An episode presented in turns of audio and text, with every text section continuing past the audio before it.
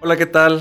Buenas tardes, buenos días, buenas noches, según nos estén escuchando. Estamos en Mentes Saludables, un programa para ti, un programa hecho por los psicoanalistas Lucero Gastelum, Fernando Marún, y estamos muy gustosos de poder empezar a platicar un tema muy importante en esta ocasión, un tema que se escucha mucho en muchos lados, en donde hablamos nosotros de lo que, de lo que es la autoestima. La autoestima puede ser aplicada en el trabajo, en la forma de vestir, en la forma de hablar, en la forma de desenvolvernos en la vida, en la forma de tener, conseguir amigos. Pero en esta ocasión, en especial, nosotros vamos a poder ver lo que es la autoestima, cómo afecta, cómo impacta, cómo perjudica, cómo nos beneficia la autoestima dentro de una relación de pareja. Es, nos vamos a concentrar en esto. Es un tema que podría ser muy, muy amplio, pero pues bueno, eh, vamos a concentrarnos en uno. ¿Cómo ves, Lucero? Así es, yo pienso que la autoestima sería la columna vertebral de nosotros, de la parte emocional. Muchos pacientes acuden a consulta con situaciones difíciles con las que tienen que lidiar y nos vamos dando cuenta que hay ciertas situaciones que tienen que ver con la autoestima. Y entonces empezaríamos definiendo, bueno, ¿qué es la autoestima? ¿Qué es la autoestima para ti, Fer? Sí, mira, la autoestima es este autoconcepto o esta percepción que tenemos de nosotros mismos. Esto abarca las cuestiones psicológicas, emocionales, físicas y todo esto de manera integral. Y a partir de aquí es como nosotros nos percibimos a nosotros mismos, cómo pensamos bien y mal de nosotros, mucho o poco de nosotros mismos y a partir de ahí se crean conductas, se crean decisiones en la vida y pues también muchas veces, como decimos, así nos va, dependiendo de la autoestima que traigamos. ¿Para ti qué sería, Lucero? No sería esta manera así de percibirse, como comentas tú, y también de juzgarnos, de valorarnos, de también poder visualizar nuestros defectos y poder enfrentar estos defectos de cierta manera, qué tanto sentimos como esa confianza, esa seguridad en nosotros mismos y muchas veces esta manera de cómo nos percibimos nos va guiando en la vida. A veces nos hace sentir más seguros o menos seguros. Muchas veces la pregunta de ¿qué tan capaz soy de hacer algo? y la inseguridad que aparece como respuesta nos va a permitir saber cómo está nuestra autoestima, ¿no? Es, y fíjate que esto también tiene que ver mucho con el merecimiento. La gente que, que, pudiera decir, bueno, me merezco esto o no me merezco esto, también podemos estar hablando que es desde la autoestima de cada quien. Todo esto lo podemos y se observa, como bien dices, en la clínica, en, la consulta psicológica, y, y, la podemos observar, pero nosotros podemos ver que existe eh, una autoestima que es alta y que es una autoestima baja. O positiva o negativa. Entonces vamos viendo que, que no nada más se define en lo general, sino que vamos particularizándola y vamos a, poner entonces qué características nosotros podemos entender por una autoestima alta y por una autoestima baja. ¿Qué te parece si empezamos por una autoestima alta? Se habla de una autoestima alta, o también podría ser una autoestima positiva o también correcta. Es cuando una persona presenta, te voy a decir alguna característica y te invito a que me digas otra. Por ejemplo, una persona con una autoconfianza. Una persona que conoce sus valores, se acepta a sí misma y está dispuesta a luchar por ellos y se siente bien con estos, con estos valores de manejarse en este mundo. ¿no? Una persona que, que, es honrada en su trabajo, por ejemplo, eh, pues podría ser una persona confiada en todo lo que está haciendo en su trabajo, pero como estamos hablando de la pareja en especial, pues bueno, es una persona que confía en sí misma confía en el amor que le da a la pareja y por lo tanto se mueve con esa confianza para poder darlo. Obvio, también para recibirlo, ¿verdad? O para esperarlo. Bueno, y ahí complementando sería el concepto del equilibrio. Una persona con una alta autoestima va a tener un equilibrio en donde se va a sentir virtuoso, capaz, apto y también va a aceptar y va a tolerar los defectos en él mismo y en la pareja, ¿no? Entonces, parte de este equilibrio sería esta persona que puede percibir al otro, a su pareja, virtuosa, apta, la reconoce o lo reconoce, pero también tolera esos defectos. No se le está cantando a cualquier momento o por cualquier error, ¿no? Tiene esta capacidad de aceptación muy necesaria en la pareja cuando de poder discernir entre lo que es positivo y negativo de, su pareja y de sí mismo o de sí misma, ¿no? Y entonces tiene esta capacidad de aceptación. Otra característica que podría llevar una autoestima alta es la autovaloración. Una persona que se considera muy apta para ofrecer a los demás cosas positivas y esto es un ingrediente importantísimo para lo que es la relación de pareja, ¿no? Lo contrario a la toxicidad. Entonces, si, eh, si te autovaloras de una manera eh, positiva, pero realista, pues es una persona que puede dar a la pareja esta valoración y valorar a la otra. Que aquí me gustaría poner eh, el momento de, de decir que nos podemos confundir entre autovaloración o una autoestima alta con un narcisismo. Y ahí hay una diferencia que, ¿qué te parece, Lucero, si el próximo podcast que hagamos lo podemos hablar acerca de la diferencia entre una autoestima alta y un narcisismo? Sería muy interesante, Fernando, porque muchas veces nos encontramos con personas que son narcisistas y nosotros las valoramos o las eh, percibimos como si fueran una persona con alta autoestima. Entonces hay que empezar a diferenciar eso y darnos cuenta que no hay una alta autoestima detrás de esa reacción. Así es. Entonces sería muy útil para nosotros conocer, que conozcamos, que o poder en algún momento diferenciar pues, qué es una autoestima y, una, y un narcisismo. Bueno, una persona con una alta autoestima, siguiendo con las características, va a tener la facilidad de exponerse, de exponer sus sentimientos, lo que piensa, lo que hace, sin que sienta tanto nerviosismo, tanto miedo. Muchas veces al presentar un proyecto en su trabajo o en la misma relación de pareja cuando se tiene que tomar una decisión, cuando están platicando un asunto difícil, que pueda exponer sus sentimientos o sus pensamientos sin tanto miedo, ¿no? Y otra de las características dentro de esto es que se pueden apasionar en, algunos momentos, ¿no? Que son capaces de disfrutar determinadas actividades, determinadas cosas, incluyendo la pareja. Un ejemplo es si los dos deciden ir a un concierto y entonces se ponen a bailar, se ponen a gritar y entonces empieza un apasionamiento, pero no, no hacen desfigures, simplemente disfrutan el momento, no se, no se sienten avergonzados por lo que hicieron disfrutaron totalmente, salen y, la vida continúa y, vuelven a este equilibrio que tú mencionabas hace rato, ¿no? Esto puede ser bueno para la relación de pareja. Bueno, y otra de las características es cómo experimentan el enojo. Una persona con una alta autoestima va a experimentar un enojo, obviamente va a sentir el enojo, pero no va a ser desbordado ni va a tener actitudes que lastimen de manera disruptiva a los demás o a su pareja se va a enojar y va a expresar más o menos equilibradamente ese enojo. Entonces ese enojo no va a salir como una explosión, sino más bien va a poder salir de la manera en la que el otro o la otra persona lo pueda entender. Importantísimo la relación de pareja. ¿Qué te parece si ahora vamos a las a, lo que es la baja autoestima y las características que tienen? La baja autoestima a veces también es, es concebida como algo equivocado o algo negativo o negativista que bueno, tienen algo de razón también.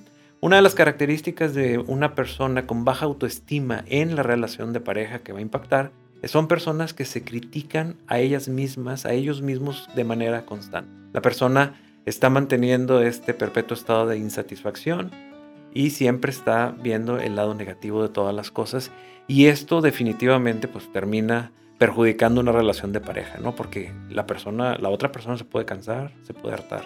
Y bueno, muchas veces esta crítica puede llevar a estas personas con baja autoestima a tratar de ser perfeccionistas. En muchas ocasiones vemos que detrás de un perfeccionismo, entre comillas, hay una baja autoestima. Quieren tener todo perfecto, todo excelente, tener una vida perfecta, tener una pareja perfecta, unos hijos perfectos. Y detrás de esa perfección, oh Dios, hay una baja autoestima. Y precisamente en continuidad con lo que estás diciendo es porque son personas también muy hipersensibles a la crítica. Entonces, cuando, para que no llegue esta crítica o para protegerme con anterioridad de la crítica antes de que llegue, pues vamos a poder ser hipersensibles y nos vamos a defender, como todo esto que tú estás diciendo. Y esto puede provocar muchos problemas en una relación de pareja, ¿no? Porque al momento de que la pareja te dice o me dice algo y mi hipersensibilidad aparece, entonces yo puedo provocar un pleito innecesario o puedo provocar una agresión de manera innecesaria y esto va a perjudicar definitivamente una relación de pareja en el diario vivir. Y eso sería visto también como una manera defensiva de estar reaccionando, ¿no? O sea, es como esa, esa parte defensiva. Luego, luego lo sientes cuando no puedo decir nada porque ya sacaste las uñas. Así es, y entonces uno de los resultados es, pues ya mejor no le digo nada a mi pareja porque pues todo lo que le diga me lo va a interpretar como una agresión, ¿no? Y de la mano de esto también por la baja autoestima una persona puede estar con un deseo compulsivo de estar complaciendo a la pareja o a los demás y poner encima las necesidades de la pareja que sus propias necesidades. Entonces estamos hablando que ahí pues te perdiste en el bosque del que está enfrente, ¿no? Pues obviamente esto trae conflictos y problemas, ¿no? De dependencia y de una sensibilidad muy grande. Bueno, y la otra, la otra parte es querer controlar. O sea, a veces en esta dependencia o en este querer complacer al otro, hay una sensación, porque no es una realidad, es una sensación de esta persona, de que controlando todos los factores, todos los, todas las variables, esa persona se va a quedar con ella. Y, eh, y, bueno, también se culpabilizan demasiado, ¿no? Y entonces cuidan tantas las cosas o cuidan que le van a decir o que le van a hacer a la pareja, que entonces eh, una persona ya se siente incapaz de poder perdonarse sus propios errores, que quizás son mínimos o quizás son muy grandes, pero no puede controlar estos sentimientos, pensamientos, ¿no? Bueno, y en esas reacciones también apuntaríamos la manera en la que experimentan el enojo. Una persona con baja autoestima experimenta el enojo desde la rabia, desde la furia, desde el descontrol, desde el poder lastimar a la otra persona de la angustia, ¿no? Tremenda. Entonces, podemos ver a una persona que se descontrola muy fácilmente porque a lo mejor la pareja le dice, oye, ¿y te vas a llevar ese vestido a la boda? Y entonces ella reacciona que, ¿qué? No se me ve bien o qué es lo que te pasa, siempre me estás criticando. Y el esposo le dice, a ver, nada más estaba preguntando si te vas a llevar ese vestido. Muchas veces te pruebas varios y no sé si te lo vas a llevar o no, pero esa manera de reaccionar tiene que ver con una desconfianza. Bueno, Vamos a ver cuáles son los beneficios de la autoestima alta en una pareja. Ya vimos la diferencia entre autoestima alta y baja. Ahora vamos a ver cuáles son los beneficios que puede traernos.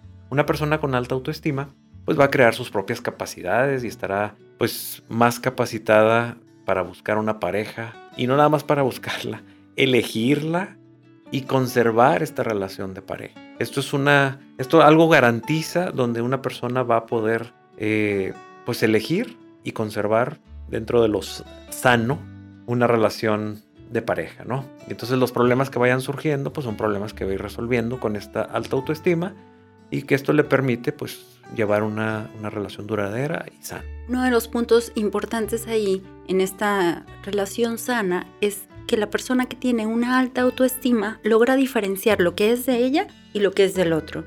Ok, si yo te levanté la voz, discúlpame, por ejemplo. O, ¿sabes qué? Yo estoy tratando de arreglar las cosas y yo veo que tú te pones a la defensiva. Y esta persona con alta autoestima va a poder diferenciarlo.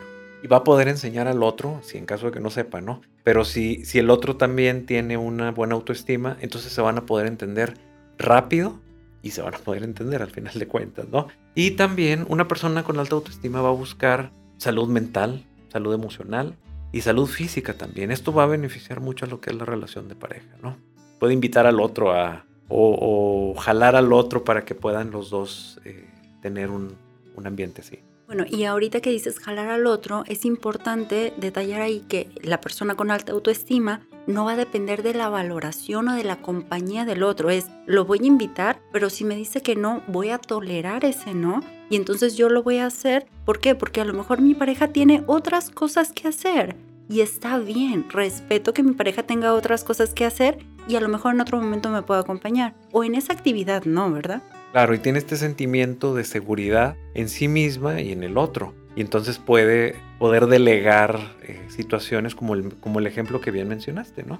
Y también una persona con alta autoestima puede eh, adquirir nuevas destrezas, habilidades y puede junto con su pareja trazar metas nuevas, ¿no? Es esta comunicación asertiva que puede transmitir al otro, que va en su conjunto, sin perder su individualidad, va en su conjunto a, tener metas para la pareja, eh, no sé, casarse, tener hijos, eh, cuestiones monetarias, un negocio, viajes. viajes, exactamente.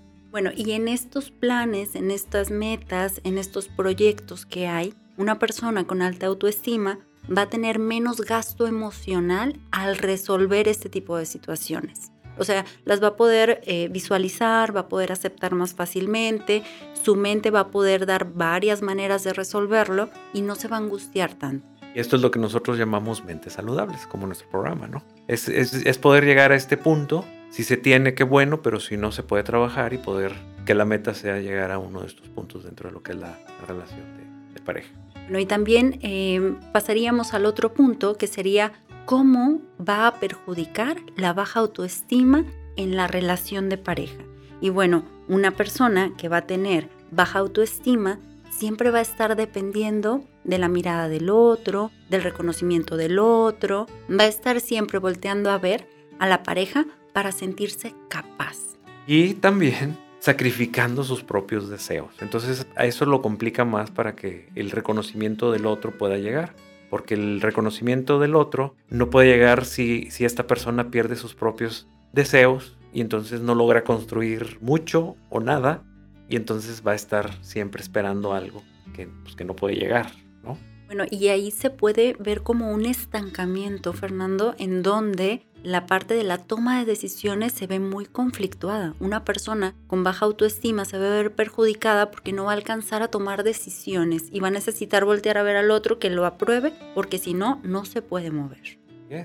Entonces, eh, cualquier comentario lo va, lo va, a tomar como algo crítico, una crítica que se va a recibir, eh, va a sentir que destruye cualquier cosa y aunque no lo sea, y pues se abandonan también dentro de todas estas cosas, sueños, objetivos, metas, proyectos personales y se está al, a, dependiendo de lo que el otro diga, ¿no?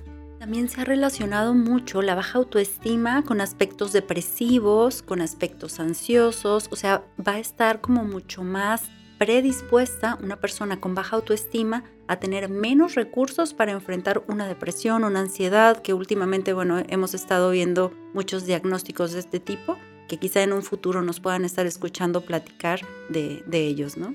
Sí, es y que una baja autoestima puede llegar a provocar hasta un trastorno, ¿no? Entonces, ahí hay que tener cuidado.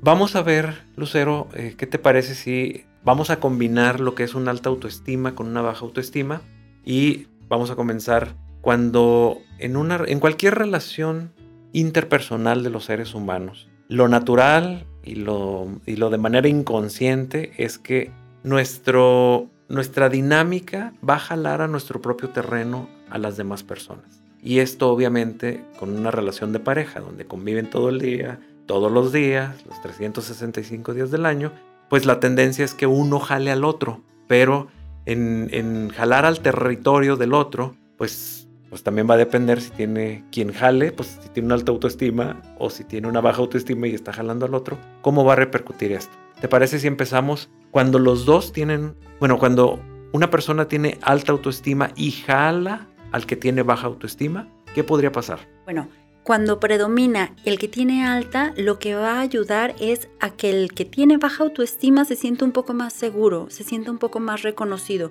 porque el que tiene alta autoestima va a poder ser sensible de lo que necesita la pareja y va a poder proveerle un poquito de atención, contención, reconocimiento. Entonces puede llegar a pasar que en esta combinación de pareja, el que tiene baja autoestima mejore su autoestima gracias al predominio de la persona que tiene alta autoestima. Así es. Si la persona que está predominando el territorio y tiene alta autoestima, va a hacer sentir a la pareja comprendida, va a ser una persona que se va a sentir escuchada y esto va a hacer que la persona con baja autoestima también aprenda en la interacción con el de alta autoestima a, ser empáticos y a poder escuchar y a poder entender. Esto es un beneficio muy grande hay situaciones de la vida que van a atravesarse y que cuando la persona que tiene alta autoestima predomina, estas situaciones son menos pesadas. Una pérdida de trabajo, un duelo, una situación crítica